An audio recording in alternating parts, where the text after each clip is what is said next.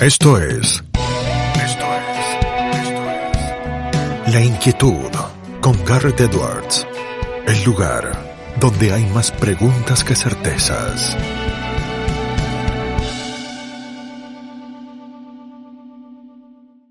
Damos vuelta de página aquí en La Inquietud por CNN Radio Rosario. Tenemos un enorme honor, placer y privilegio. Es eh, director de una reconocida casa de cambios desde hace ya muchísimos años. Es responsable de control interno en la Argentina eh, podríamos decir que es el decano de los temas de control interno. Es eh, una persona que sabe mucho y que tiene la experiencia de haber vivido un montón de las cuestiones eh, económicas que han sucedido, que suceden en la Argentina. Es también un amigo, es Mario Piegaya. Mario, ¿cómo estás? Garrett te saluda. Buenas tardes, Garrett. Mucho gusto. Un placer tenerte aquí con nosotros, eh, Mario. ¿Alguna vez eh, te escuché explicar algo que me parece muy interesante y que, me gustaría eh, que, quede registrado? Vos comparabas el dólar, sí, el dólar, el euro, la libra, digo, la, la divisa extranjera, pero lo decías con el dólar, con cualquier otro otra mercadería, con cualquier otra mercancía, eh, ¿cómo es ese paralelo, no sé, entre el dólar y una manzana, el dólar y un chicle, el dólar y cualquier cosa que está en la góndola? Eh, eso es, este,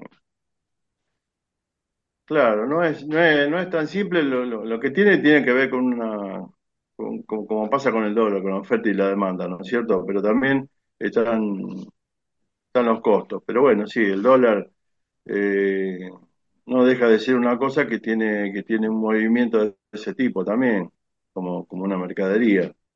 Es decir, cosas que por ahí no pasan con otras cosas que son, digamos, en parte equivalente como son los bonos, los bonos del tesoro, que en ese caso hasta suelen tener más confianza que el mismo billete. ¿Por qué? Porque porque se respeta mucho la, corporación política norteamericana. Ya vamos a hablar más del dólar, pero te pregunto, Mario, ¿qué es el control interno? El control interno básicamente es la el manejo de los riesgos, ¿no es cierto? La primero, este, la, la detección de, los de los riesgos, este, la, evaluación, la calificación, la manera, es el modo de mitigarlos y a través de los distintos, este, de las distintas cosas que se puede hacer y que y depende del, a dónde se aplican, que se puede aplicar por todos lados, a punto tal de que yo creo que hasta debería ser hasta un cambio de paradigma ya, porque ya hoy por hoy el control tendría que estar en todos lados. Eh, me refiero al paradigma de, paradigma de gobierno, como en algún momento Alberdi fue poblar, este, Sarmiento educar, Perón dijo dar trabajo, este, hoy es controlar, pero no, no controlar con, una camarita, sino hacer una evaluación de riesgo y ver cada una de las cosas. Es decir, pasa por todos lados, pasa por la seguridad, pasa por, por, la parte este, científica, medicinal, este, hasta, por supuesto, nosotros tuvimos un tema en Rosario con, con el gas, por ejemplo. El gas, vos que le pone, ¿qué, riesgo es el gas? El más alto. Y bueno, ¿dónde estaban los controles? Entraba cualquiera ahí a, tocar algo, no. Es decir, tenía que estar mucho mejor manejado, pero básicamente tendría que estar ya este, puesto en, la cabeza de, de todos los políticos, ¿no es cierto? Eso, de tener que trabajar sobre eso. Y por supuesto, el elemento más sumamente importante que es la, tecnología, que son las, las estadísticas y todas estas cosas para, ver cómo, cómo se pueden solucionar algunas cosas. Marcabas ahí algunos de los elementos eh, característicos, distintivos del control interno. ¿Qué es lo más complejo del control interno, María? Eh, no, eso depende. Lo, más complejo, este, eh, de controlar eh, hoy, hoy por hoy, este, con respecto a mi actividad, siempre va a ser la, va, a ser el, la caja, mm. ¿no es cierto? El, movimiento el movimiento del efectivo, nosotros que manejamos este, moneda, como hablamos ya del dólar, la, la calidad, por ejemplo, de, lo que está recibiendo. Pues, vos podés estar recibiendo un billete falso y tenés que identificarlo. Un billete, no sé, que no, que no corresponda o algo por el estilo. Todo eso necesita la capacitación de, toda de todo el personal y a su vez el, control permanente este, de acuerdo la, al tipo de calificación que uno le pone, o, se lo controla este, todos los días, o se lo controla una vez por semana, o se, controla una vez por mes, una vez cada dos meses, una vez cada seis meses, depende. El control, los controles son, son de ese tipo. Este, en una casa de cambio, por supuesto que si eso lo trasladamos a otro tipo de actividad, un sanatorio, un hospital, bueno, ya es un control permanente todo el tiempo. ¿Te tocó vivir, Mario? es lo mismo, ¿eh? No, pero es la misma, es la misma teoría, eso no, no, no, no es distinto y encima eh, no es una teoría eh, este de, de, control, este, eh, digamos, nacional, no, no, es internacional y, es una bajada internacional que llega en el caso nuestro llega al Banco Central. El Banco Central tiene que estar actualizado porque si no, no puede, no puede negociar nada con el exterior. Decía que te tocó vivir eh, los dos cepos eh, cambiarios, uno todavía funcionando, el otro que también marcó una etapa en la Argentina. ¿Qué paralelos haces entre los dos cepos? Es cierto que uno todavía lo estamos transitando en nuestro país, entonces quizá al no saber el final cueste ponerlos en paralelo, pero digo, eh, ¿qué, qué, análisis haces? ¿Qué, qué parangones haces de, estos dos cepos que tuvo la Argentina en tiempo reciente? No, los cepos, este, fue, fue bastante similar, últimamente peor, ¿no es cierto? Porque, porque se hizo, se hizo digamos, con, teniendo, teniendo los antecedentes de lo que, de lo que fue el otro cepo, ahora la gente se, se empezó a cubrir y provocó, por supuesto, un poquito más al, al mercado paralelo. Pero no, lo sé, pues en la Argentina no, eh, es muy difícil, este, no, eh, es complicado porque con un cepo básicamente lo que lo, lo que pasa es que la gente no vende. Eh, si, si están, ponele, hoy es extremo, ¿no es cierto? Si vos te podés vender eh, si la gente puede vender a 600 pesos, pues no vaya a vender a, 300. claro. Es tan simple como eso, digamos, eso forma parte de lo que vos bien sabés que es la libertad, ¿no es cierto? Cada a nadie le puede decir nada. Eh, sí, sí, la verdad que es importante, ¿no es cierto? Sobre todo que, se levante el cepo, eso es una cosa que una de las medidas que, que, tiene que pasar porque si no, este, en el ambiente bimonetario que se, que se está viviendo, eh, indefectiblemente ya eh, hubieron demasiados, eh, ocurrieron demasiadas cosas, muchos problemas este, reales como la sequía, lo último, un problema serio, pero bueno, tienen, el, Estado tiene que recurrir a, a, a, darle, a darle una, posibilidad al, cliente común, al, al, ciudadano común que, que, que, que cuando necesita cambiar que lo, en ese mercado y eso son todas cosas que se incorporan al Banco Central sin ningún tipo de problema y realmente es mucha la cantidad porque por más que haya si hay una cosa que Dice, sí, bueno, para lo mejor van y cambian 200 dólares, 200 dólares, pero van 10 millones de personas a cambiar 200 dólares, digamos, es casi lo mismo que, que, se venda una cosecha, este, un, un, de, un este, de un agricultor, ¿no es cierto? más o menos lo mismo. Entonces no es, no es, no es este, tan, eh, tan complicado el tema, decir, eh, lo hacen muy complicado, que, es otra cosa, ¿no es cierto? Y si no, hasta que todo llegue a su a acomodarse no, no, va a haber ningún tipo de problema. El cepo no, no, es bueno para nada, nunca fue bueno, hubo otro tipo de cepo y nunca fue bueno, eh, cambios fijos, cambios, qué sé yo, tablita, ninguno, ninguno dio resultado. Todo, todo, todo tipo de control no, sirve, sobre todo en un, en un país como la Argentina. Este, tenemos un, un país especial.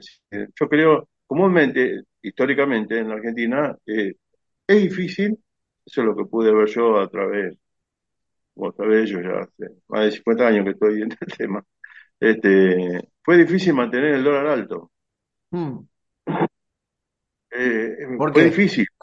Sí, sí, hubo, hubo eh, qué sé yo, como una, una, unas, este, elevarlo a, niveles enormes, como, qué sé yo, una etapa aquí de Bacena, cosas por el estilo, este, porque es muy difícil, porque se produce, siempre se produjeron muchísimo más dólares que lo que, lo que se consume. Eh, eh, entonces empezaron a darse vuelta algunas cosas, como el tema energético, el tema, el tema de los combustibles, el gas y todas esas cosas que hicieron macanas y bueno, y todas esas cosas complicaron mucho el, ingreso de dólares. Pero, pero igual, este, eh, salen a ver, con que haya una buena, una buena, este, eh, una buena cosecha ya es difícil. Eh, eso pasaba en, en, otro momento, como digo, era, fue muy difícil, siempre trataron de tener el dólar altísimo. Por ejemplo, el dólar altísimo era a cuatro pesos, este, cuando, cuando el desastre del 2001. Y bueno, y después bajó hasta 2,50 y seguía, y por poco seguía bajando si no fuera una estupidez que también que, que hicieron de, por castigar al agro, lo hicieron subir de prepo y después no lo pudieron para más. Este, todas, las cosas que digo, cuando intervienen este, eh, de una manera este, política, por decirlo de alguna manera, nunca, nunca dio resultado, nunca dio resultado. Mario, hablaba del bimonetarismo. ¿Qué te parece la discusión que se ha dado en estos últimos meses sobre la dolarización en la Argentina? ¿Te parece un debate serio? ¿Te parece un debate necesario? ¿Te parece que va por otro lado la cuestión monetaria y fiscal argentina? No pauses, ni adelantes, o retrocedas. Quédate en La Inquietud con Garrett Edwards. Sí, no, este, no sé, mira, yo creo que la, yo creo que hay que acomodar la cosa. Yo tengo, tengo, tengo mis dudas, tengo respeto. Yo creo que hay que respetar una moneda propia y en buenas condiciones, ¿no es cierto? Es decir, con, con todas las cosas como, como se pueden hacer con, con otras monedas. Este, es decir, eh, de hecho, un bimonetarismo simple tampoco es, es, es tan bueno. Eh, sí, ya pasó. Eh, fue, fue uno de los errores, por ejemplo, con la compatibilidad. Este, eh, ahí te, una canasta de moneda, ¿qué es la canasta de moneda? Toda la moneda. Es decir, hablar de, de, dos monedas, qué sé yo, por ahí tiene problemas Estados Unidos y nosotros no vamos al diablo, ¿viste? Una cosa... Bueno, como decía López Murphy en su momento, Mario, que sucedió en la Argentina cuando estaba la convertibilidad, que una parte fue eh, lo que sucedía en los Estados Unidos con su política monetaria. Sí, sí, sí, sí, es así. Pero este, no, no, pasaron demasiadas cosas en ese momento. Inclusive había, había arrancado con un porcentaje, te digo, casi un 25%, por, sí, casi un 25% por encima, este, el 1 a 1, el valor del dólar. El dólar estaba a 0,75 en realidad, y lo pusieron 1 a 1 digamos. Esa es la realidad y que no lo escucho decir mucho. Por eso tengo, yo tengo la oportunidad de saberlo. Este, y eso duró bastante tiempo. Primero porque, entre otras cosas, porque se plantearon situaciones como, eh, que se facilitó muchísimo el, el, ingreso de, capitales eh, a través de las conexiones que pudo tener este, eh, Caballo, sobre todo cuando, cuando Menem lo, lo eligió mm, para canciller. Como, como canciller le hizo recorrer el mundo y hizo mucho contacto. Después empezaron a abrir. También vinieron muchísimos, muchísimos este, inversores argentinos que, bueno, empezaron a traer importantes sumas, eh, pero se abrieron comercios importantes, se amplió el comercio, hubo mucha oferta, lo cual eso es, importante para combatir este, cualquier tipo de inflación, ¿no es cierto? Acá, eh, si, no hay oferta, por supuesto que va a haber inflación. Este, eso es tan simple como eso. Hay cosas que, que sí, inclusive cosas como que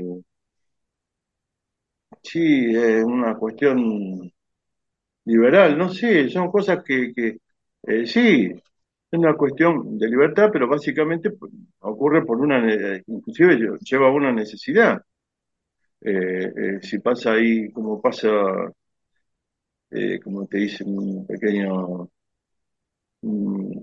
como para que investigaras ahí con qué es lo que pasó en Siena. ¿Qué pasó en Siena? Una, unas, unas cuantas de cuatro o cinco décadas, no, recuerdo bien, pero antes de los Medici, Siena era un lugar muy feudal y todas esas cosas, hasta que en un momento, un principado, este, en un momento, listo, no, no tuvo más, no había, no había que no, no tenía más plata para sacarle a nadie. Y por ahí subió un príncipe y dijo, bueno, listo, cada uno que se lo arregle como pueda, listo, y se terminó, no los apretó mal, nada.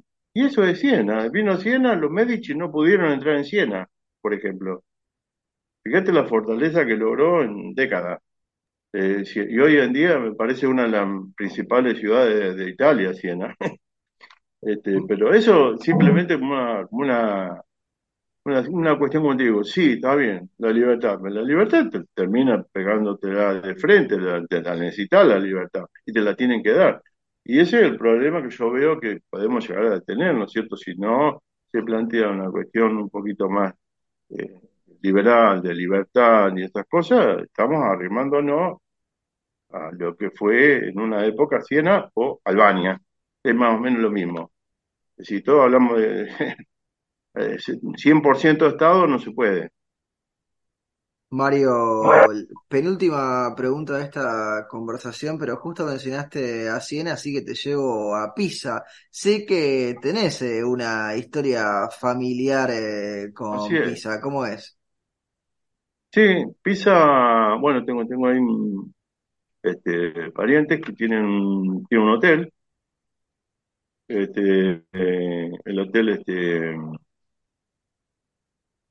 es formó parte, se ingresó a la familia, eh, eh, la familia eh, está desde 1845, más o menos, está, en manos de, tiene, tiene el hotel ese en manos de la familia. Y bueno, es un, es un hotel este, boutique, ¿no es cierto? Y lleva muchísimos años y está, andando bien, son, son pigayas, probablemente lo habrás visto, la diferencia que hay, este, que también la tenemos, la tengo yo. Este, ellos utilizan la J en lugar de la I, la, última. ¿Por qué tenemos tal vez un origen este, más este, qué sé yo, no sé, alguna, alguna de No se sabe bien cuál es el origen del apellido, porque eh, ese ahí es lógico, Maya Plesiskaya, te das cuenta, es J y dos veces fueron, fue, dos veces fue, fue prohibida la, la, la, J por cuestión racial, una por Bonaparte y otra por Mussolini. Este, por eso yo, yo pedí mi este, detalle de mi familia y bueno, arriba de todo se, eh, se puede, se utiliza, está con, la, con las dos letras, este, el apellido. Así que, pero bueno, eh, tenemos esa, eh, con respecto a esa, a la familia, pero la familia también, lo que son, lo que son los dueños del hotel, también son de Luca, ahí nació, ahí nació mi papá. Y Luca, bueno, sí, me pega fuerte ir a Luca, me gusta mucho. Este, Hermosa Luca. Y es muy tranquilo, no sé, a mí me pega, no sé, lo veo muy tranquilo. Y una de las cosas que te pasará a vos ahí en Pisa, como en Luca, lo que sea, que vos te sentás en un bar y parece que estuvieras en la esquina de tu casa. Sí, completamente. Son las mismas caras, ¿viste? En cualquier momento veo a un vecino. Mario, la última pregunta se la hacemos absolutamente a todos nuestros entrevistados porque el programa se llama La Inquietud y el nombre es un juego de palabras. ¿Qué inquieta a Mario Pigaya? ¿Qué inquieta? Eh, hoy por hoy hay situaciones que tienen que ver mucho con la, con la economía, ¿no es cierto? Pero que termina, termina afectando la seguridad y termina afectando eh, calidad de vida y un montón de cosas. ¿Qué es la inflación? Yo creo que resolviendo el tema de la inflación se solucionan muchísimos otros problemas. Se van solucionando solos. Pero la inflación eh, realmente es algo, es algo que afecta mucho, mucho.